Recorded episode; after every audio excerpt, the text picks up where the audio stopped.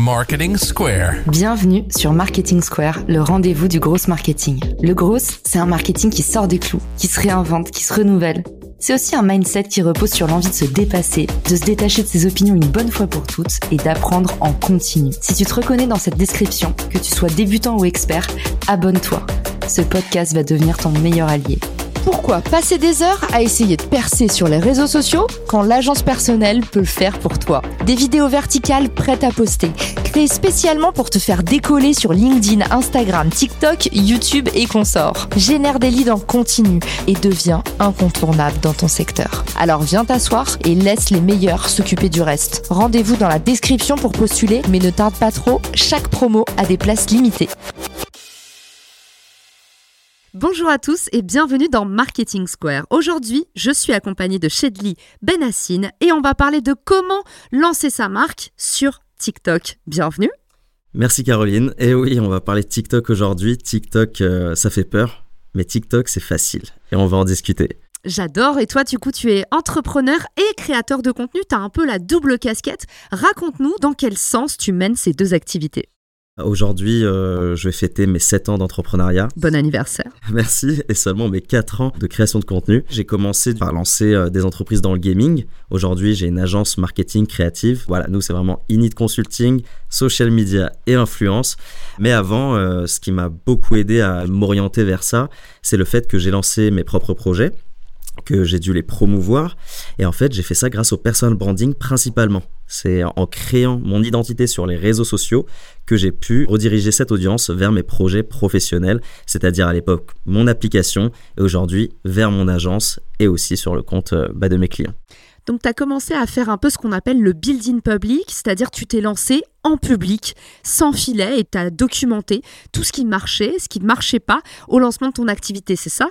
Ouais, exactement. Donc je me suis lancé euh, sur euh, différents réseaux sociaux. Puis un jour, j'ai vu euh, ce fameux TikTok, donc fin 2019, début 2020.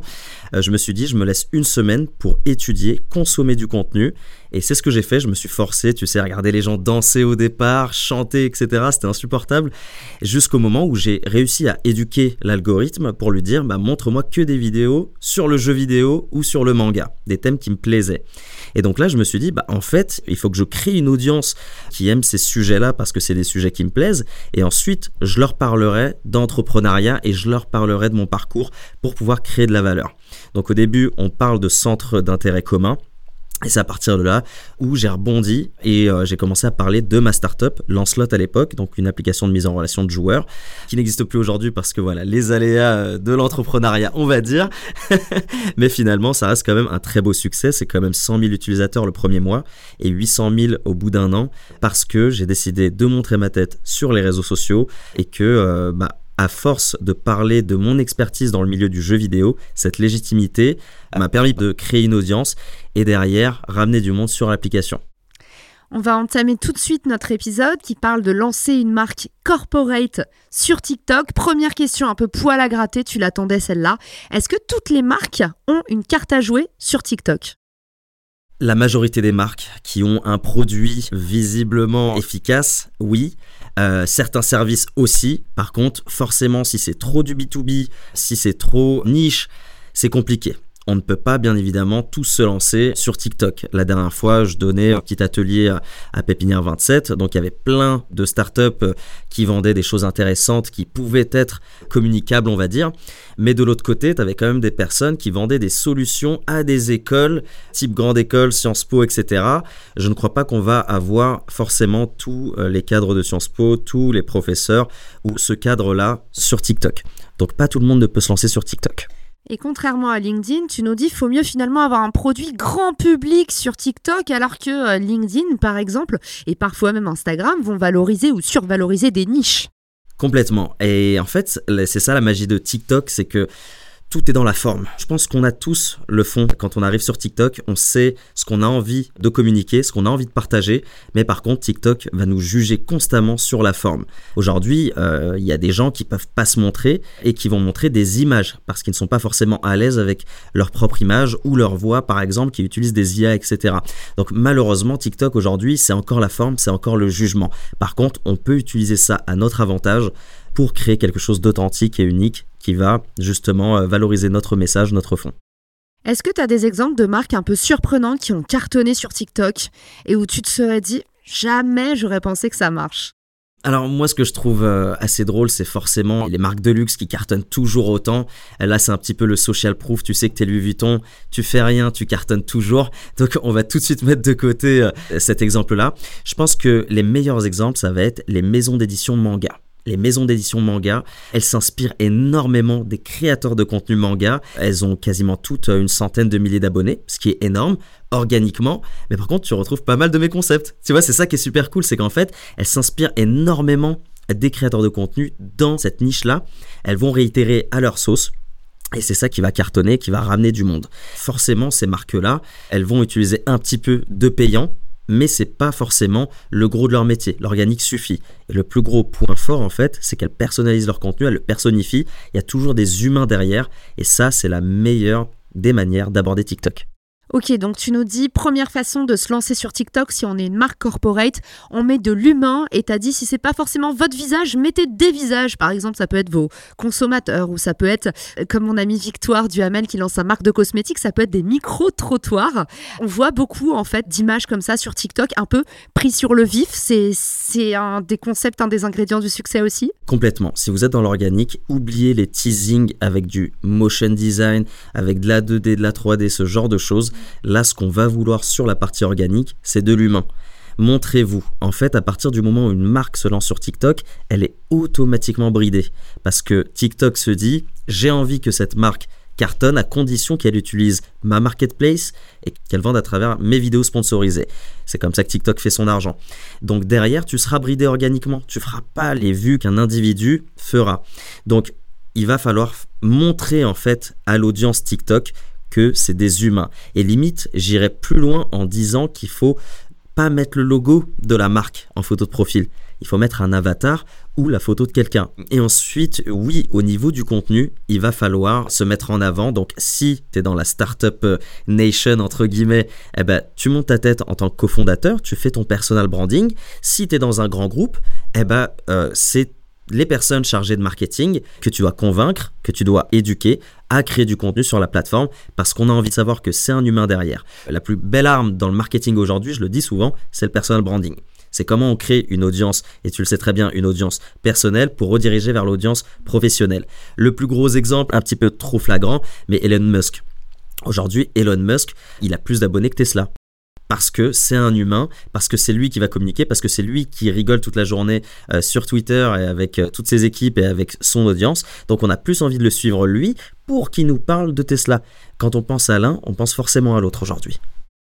Exactement, et d'ailleurs c'est le cas de bon nombre de fondateurs d'entreprises hyper charismatiques, et c'est d'ailleurs avoir une marque personnelle, c'est justement quelque chose qui vous permet de devenir autonome par rapport à votre boîte, et en cas de rachat ou en cas de banqueroute, et eh ben finalement vous êtes beaucoup moins à risque puisque vous avez capitalisé sur vous-même. Il y a une tendance émergente, tu viens d'en parler, l'Employee Generated Content, le GC, c'est encore assez niche, et puis il y a des réticences.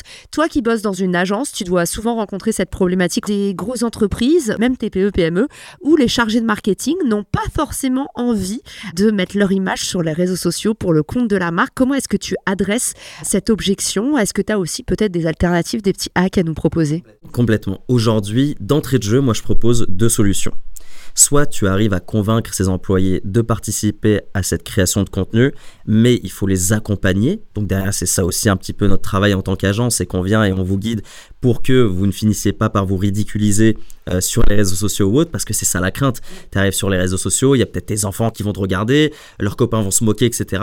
Par contre, si tu es bien encadré, que tu es bien accompagné, tu peux finir euh, par être une star. Aujourd'hui, combien de personnes sont la tête d'affiche de médias ou de marques?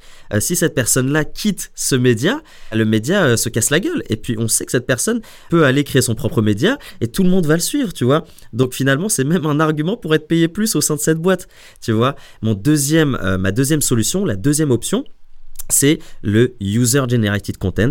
Tu fais de l'UGC. Ça veut dire que là, tu vas chercher des personnes qui sont à l'aise avec la création de contenu pour ces marques-là, sans pour autant euh, dévoiler leur identité. C'est-à-dire, aujourd'hui, tu vas voir Caroline, la tête d'affiche du contenu de Bandai, mais on ne sait pas c'est qui, on ne sait pas si elle travaille là ou quoi que ce soit. Mais en tout cas, elle va nous parler très très bien d'Elden Ring et de la sortie de Tekken 8 pour le jeu vidéo. Et des fois, dans l'UGC, tu vas avoir des micro-créateurs de contenu. Elles peuvent bah, squatter le compte d'une marque. Là, tu vas avoir des créateurs et créatrices de contenu qui vont humaniser les créations et euh, promouvoir les produits ou services euh, de ces marques-là. Ça, ça marche super bien. Je le vois même arriver un peu dans la freelance économie sur des comptes de solopreneurs. Je pense à l'agence des copines, notamment euh, sur Instagram. Ils ont une vraie dynamique de euh, bah, aujourd'hui, c'est euh, un tel, telle créatrice que vous connaissez ou vous avez suivi à tel endroit qui va prendre en main le compte. Nous, on connaît ça dans la création de contenu. C'est tout l'enjeu de la cross promo. C'est ce qu'on va faire pour promouvoir l'épisode. C'est OK, trop bien, on a créé un truc en commun. On fait en sorte que nos audiences, elles se croisent. Et puis, bah, c'est tout bénéf. C'est ça la magie aussi de la collab. J'ai adoré ce que tu as dit sur euh, les employés créateurs. Et en fait, aujourd'hui, les employés qui jouent le jeu de l'ambassadora de marque peuvent se valoriser davantage en entreprise parce qu'évidemment, non seulement c'est une compétence en plus à leur arc, mais en plus ça fait que les autres entreprises se disent ah bah tiens moi j'aimerais bien aussi qu'ils fassent la même chose chez moi et finalement bah tu es un peu en position de force pour te valoriser, à créer du contenu et à finalement pas être seulement dans le savoir-faire, mais aussi dans le faire savoir. Comment est-ce que tu valorises tes compétences et la façon dont tu peux les transmettre en interne comme en externe? Exactement. Et euh, ça c'est vraiment le parcours en fait entre guillemets de l'humain. Ça veut dire que tu es dans une boîte, tu es salarié, tu peux aussi développer ton personal branding. Et en fait, à la fin de la journée, tu as créé deux voies, deux opportunités commerciales, monétaires, les fameux income stream, etc. Parce que là, tu quittes ton job parce que tu as été l'image pendant des années, tu peux te barrer avec ton audience qui va te permettre de créer un truc derrière et de monétiser, etc. Idem pour le chef d'entreprise, tu vois. C'est une compétence qui se valorise et dans les programmes Employee Advocacy, d'ailleurs, certaines entreprises commencent à proposer des primes, un peu comme les commerciaux. Et justement, pour ceux à qui on a donné peut-être envie de se lancer, la deuxième action pour euh, faire cartonner sa marque sur TikTok, c'est créer du contenu fascinant. Qu'est-ce que tu as trouvé sur le terrain à cet égard? Carrément. Aujourd'hui, si tu vas sur TikTok, que tu scrolls, tu auras des vidéos qui font pas beaucoup de vues et tu en as qui explosent, qui cartonnent. Et quand tu prends les points communs des vidéos qui cartonnent, elles racontent toutes au moins une de ces trois choses. Soit tu vas avoir le côté polémique, donc là, c'est le fait, par exemple, de donner son avis, qu'il soit populaire ou impopulaire. Tu auras forcément des gens qui seront pas contentés. Tu peux pas plaire à tout le monde. Donc si toi t'aimes telle ou telle boisson, telle ou telle nourriture et que quelqu'un l'aime pas du tout, eh ben, la personne qui l'aime pas, elle va commenter et ça crée de l'engagement, ça crée des vues. Ensuite, tu vas avoir l'actualité tout ce qui est d'actualité, généralement cartonne. Donc quand un jeu vidéo sort, quand un match de foot est en cours, ça a une durée de vie ultra courte, t'as que quelques jours, voire quelques semaines pour en parler. Par contre, ça cartonnera si la forme est bonne. Le troisième point de viralité, c'est l'enseignement si tu apportes de la valeur et dans toutes ses formes. Ça ne veut pas dire que tu vas simplement faire un tuto, comment je vais vous apprendre à faire tel ou tel euh, cocktail ou peu importe, ou tel ou tel plat. C'est vraiment l'enseignement, c'est la valeur. Aujourd'hui, toi, tu le fais à travers ton podcast sur TikTok ou sur Instagram par exemple, mais cette création de valeur, normalement, elle est virale parce que là, les gens vont partager à d'autres collègues par exemple, ou vont enregistrer et vont revoir quand ils auront besoin du type que tu as lâché lors de ton clip de podcast. Et c'est à partir de là où tu crées encore une fois de l'engagement. Et sur la forme, qu'est-ce que tu peux nous donner comme conseil? Parce que ça aussi, ça compte. Est-ce qu'on a vraiment besoin juste d'un iPhone? Quels sont euh, un peu tes formats préférés? Qu'est-ce qu'on peut faire de sympa? Et puis, j'aimerais bien qu'on finisse aussi avec les petits outils, tu sais, les accessoires à partager à ceux qui nous écoutent. Carrément. Aujourd'hui, on peut créer du contenu avec un téléphone. Par contre, on peut créer du bon contenu à partir d'un iPhone. Je précise, quand on a développé notre application, on a remarqué que les applications sont mieux développées sur iPhone. Parce qu'iPhone, tu as un système d'exploitation, tu as un seul téléphone. Sur Android, tu en as 50. Et les marques de téléphone sont différentes, les écrans sont différents, les technologies sont différentes. Forcément, c'est un bordel monstre. Et quand tu prends ton téléphone et que tu te dis, je vais faire un TikTok avec mon Android, forcément, c'est pas la même qualité. Parce que TikTok a la flemme de s'adapter à tous les téléphones. Sur iPhone, c'est tous les mêmes. Si tu veux créer du contenu simplement, efficacement, tu prends ton téléphone, tu vas sur l'application TikTok et tu te montres. C'est important, l'humanisation du contenu. Il faut absolument se montrer au départ, surtout quand tu n'as pas, entre guillemets, les moyens de faire des images à droite à gauche avec du montage, etc. Ensuite, il va falloir forcément raconter une histoire. C'est là qu'on oublie souvent, chaque contenu raconte une histoire. C'est comme un livre, ça commence par une introduction de folie, une catchphrase qui va faire que les trois premières secondes vont convaincre l'utilisateur, le viewer, de rester jusqu'à la fin. C'est 90%, voire 95% du métier d'un TikToker. À partir de là, tu continues de raconter ton histoire avec des hauts et des bas, forcément. Il faut changer d'image toutes les 2-3 secondes. On connaît l'attention d'un utilisateur aujourd'hui, donc il va falloir y aller super vite. Et puis, bien évidemment, à la fin, cette conclusion qui est une ouverture.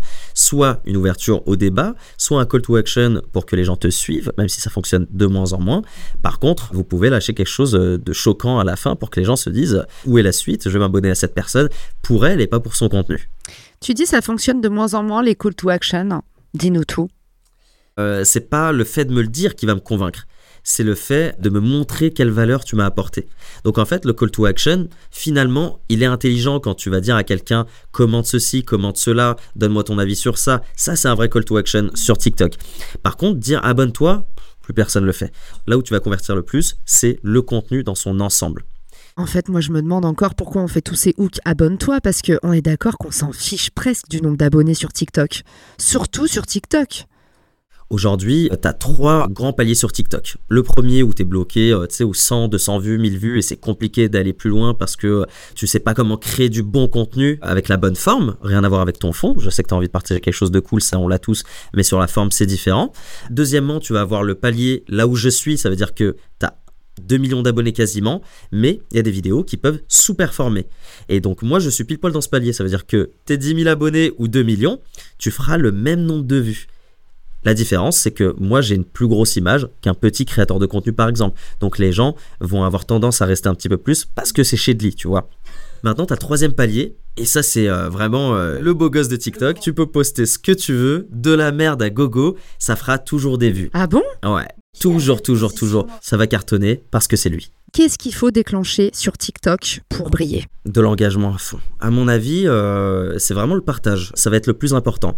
Après, bon, il y a le watch time. Forcément, il faut qu'on regarde la vidéo du début à la fin ou un maximum de temps. Euh, ça, c'est vraiment la première métrique. Et pour le trigger, comme je l'ai dit tout à l'heure, c'est la catchphrase au début. C'est vraiment le titre putaclic, comme on dit, euh, ou alors la phrase ultra choquante dès le début, ou alors l'image ultra choquante dès le début. Troisième point, tu nous as indiqué faire de la veille. Qu'est-ce que tu entends par euh, la veille? Qu'est-ce que tu peux nous donner d'actionnable pour tous ceux qui nous écoutent aujourd'hui? Alors aujourd'hui, quand on est un individu ou une marque qui a envie de se développer sur la plateforme, on est obligé de rester à la page. Et aujourd'hui, encore une fois, tu as des marques qui le font extrêmement bien parce qu'elles s'inspirent des créateurs de contenu de la plateforme. Ok, ça c'est une trend, il faut absolument que je la remue à ma sauce parce que cette trend est toujours virale. Et maintenant, si c'est moi, la marque, qui le fait, forcément ça va être viral. Maintenant, il faut que je l'adapte à mon contenu, à mon audience, à mon produit. Parce que vous rater des opportunités si vous ne consommez pas du contenu. Donc vous êtes une marque, vous avez envie de cartonner sur TikTok ou sur les autres réseaux sociaux d'ailleurs, vous allez sur TikTok, vous allez consommer du contenu, vous allez voir ce qui cartonne et vous allez réitérer si c'est des trends, réitérer si c'est des concepts ou vous inspirer si un concept vous a plu, vous pouvez toujours le tourner, tu sais, à l'envers, à l'endroit comme vous voulez et ensuite recréer à votre sauce ce concept ou d'autres concepts les personnes qui ont envie de se développer sur TikTok ont tout intérêt à rester sur TikTok, pas plus de 20 minutes par jour, pour essayer de s'inspirer et de voir ce qui fonctionne. Et en fait, ça rentre naturellement. Et surtout, le contenu et les créateurs de contenu, c'est ça le plus important. Parce que la différence entre un créateur qui fonctionne un contenu qui fonctionne, c'est euh, surtout le fait qu'il fasse abstraction de l'algorithme en fait, qu'ils se disent je ne me prends plus la tête sur ça, je fais mon contenu et si ça fonctionne, je garde cette formule et je réitère. Dernière partie, sur quels influenceurs tu as envie de t'appuyer si tu es une marque sur TikTok cette année? Lesquels faut-il choisir? Vaut-il mieux un gros influenceur ou cinq petits influenceurs? Qu'est-ce que tu peux nous livrer des nouvelles tendances là en 2024 Il y a un terme pour euh, justement euh, voir un influenceur ou une personne arriver sur ta page, sur ton contenu, c'est l'incarnation de contenu. Aujourd'hui, de plus en plus de marques font appel à des créateurs pour qu'ils incarnent leur marque et leur contenu. Les meilleurs créateurs de contenu, les meilleurs influenceurs qu'on va avoir euh, sur le terrain pour ça, ce sont ceux qui n'ont pas peur de se mouiller et d'être en exclusivité. Parce que derrière, si tu sais que tu es ambassadeur d'une marque, par exemple chez Burger King par exemple, tu sais que tu ne pourras pas être ambassadeur chez McDo. Donc je dirais qu'il faut aller chercher ces créateurs-là qui ont un certain appel vers cette marque-là. Si tu préfères les jeux vidéo d'Ubisoft à Bandai Namco, Aujourd'hui, tu as tout intérêt en tant que créateur de contenu à aller voir Ubisoft et leur dire voilà, moi je préfère vos jeux donc j'aimerais travailler avec vous et vice versa. T'es Ubisoft, bah t'as plus intérêt à avoir quelqu'un qui préfère tes jeux que quelqu'un qui préfère euh, Bandai Namco. Et l'inverse en fait. Le number one vraiment, c'est l'amour qu'entretient un créateur ou un influenceur envers la marque. La deuxième chose, c'est forcément bah, le créateur qui n'a pas de polémique derrière. Ça, faut faire attention parce que tu as plein de marques qui se sont grillées. Le troisième point, je dirais, c'est un créateur qui fait déjà du bon contenu. Et oui, là, on s'en fout que tu es des abonnés ou pas. Encore une fois, sur TikTok, ça n'importe peu. Mais si tu as une bonne image parce que tu as fait du bon contenu, bah, tu as tout intérêt à aller voir ce créateur de contenu et lui dire bah, viens nous faire ce bon contenu sur notre page. Et alors oui, ça peut euh, coûter cher pour certaines marques, etc. C'est pour ça que si un gros créateur ambassadeur, c'est trop pour vous, sachant que des fois, en fonction des résultats, ça peut être moins efficace, comme tu l'as dit tout à l'heure, prenez-en 5, 10 plus petits que vous allez payer forcément moins cher parce que l'image est moins grosse et qu'ils ont moins de partenariats, vous pourrez les séduire de cette manière pour les ramener chez vous et en même temps les voir justement créer du contenu de bonne qualité avec une petite audience bien évidemment qui va les reconnaître, mais derrière ce sont de vrais créateurs de contenu par rapport à vos employés qui sont encore une fois soit en formation, soit pas accompagnés du tout. J'adore. Et eh ben, j'espère que ça vous aura donné plein d'idées pour vous lancer sur TikTok. Vous avez vu, vous n'avez plus besoin de danser. Mais par contre, cette année, il y a un peu ces quatre piliers à développer si vous voulez vraiment tester votre audience sur la plateforme. Est-ce qu'on peut mettre le même contenu partout? Ce qu'on a mis sur, euh, sur TikTok, ça peut se réutiliser sur Insta ou c'est attention au risque de verglas? Il n'y aura pas de gros risques. Euh, au contraire, moi, je vous euh, incite fortement à, partir du moment où vous êtes lancé sur TikTok, recycler entre guillemets le contenu et utilisez-le sur Shorts YouTube ou sur Reels Instagram et aussi Facebook Reels. Il y a des opportunités en plus de monétisation pour les créateurs de contenu qui nous écoutent. C'est pas forcément les mêmes audiences et en plus, vous ne savez pas comment l'algo va juger ou va traiter votre contenu. C'est-à-dire que moi, j'ai bien des vidéos, des fois, qui vont complètement flop sur TikTok, mais la même vidéo va cartonner sur Shorts et sur Instagram. Tu me disais tout à l'heure en off, et euh, il faut pas qu'on oublie de le mettre dans ce podcast, tu disais attention, surtout ne vous mettez pas en compte business. Exactement, ouais, ouais. Si vous êtes une marque, euh, un, grand compte, et que vous avez énormément de budget, etc., faites votre compte business, il n'y a pas de souci. Mais n'oubliez pas de partir du principe que TikTok fait son argent grâce à sa marketplace, grâce aux ads. Donc si vous êtes une marque sur TikTok et que vous faites du contenu organique, il sera automatiquement bridé par la plateforme pour vous inciter à payer de l'ads. Donc moi ce que je vous recommande si vous êtes une petite startup, etc., soit l'idéal c'est que vous ne créez pas de compte TikTok, vous faites tout sur votre compte personnel et ensuite vous parlez de votre marque, c'est beaucoup plus intéressant. Ou alors, si vous voulez absolument créer le compte de votre startup sur TikTok, à ce moment-là, déjà mettez un avatar en photo de profil, créez une mascotte, etc. Et ensuite, ne le mettez pas en compte business si vous faites que de l'organique. Créez de la valeur, créez du bon contenu qui n'est pas que de la promotion de votre produit. Ça va cartonner bien plus que si euh, vous faites que de la promotion de votre produit, entre guillemets. Maintenant, vous êtes prévenu. Merci Chadli pour cet épisode. J'ai adoré. Euh, j'ai adoré aussi te rencontrer pour la première fois parce qu'on avait échangé sur Clubhouse, euh, le pouvoir de la voix, mais ça fait quand même plaisir de se voir en vrai. Où est-ce qu'on peut justement te retrouver? On va dire LinkedIn, étant donné que c'est là où j'ai envie de me développer le plus aujourd'hui, vers la création de contenu à valeur, mais plus que le divertissement. Donc n'hésitez pas, c'est là-bas qu'on peut partager, échanger. Et puis après, bien évidemment, si vous avez envie de voir ce que je fais, de vous inspirer et de reprendre des concepts et de vous amuser, c'est sur TikTok ou Instagram, chez Deli partout.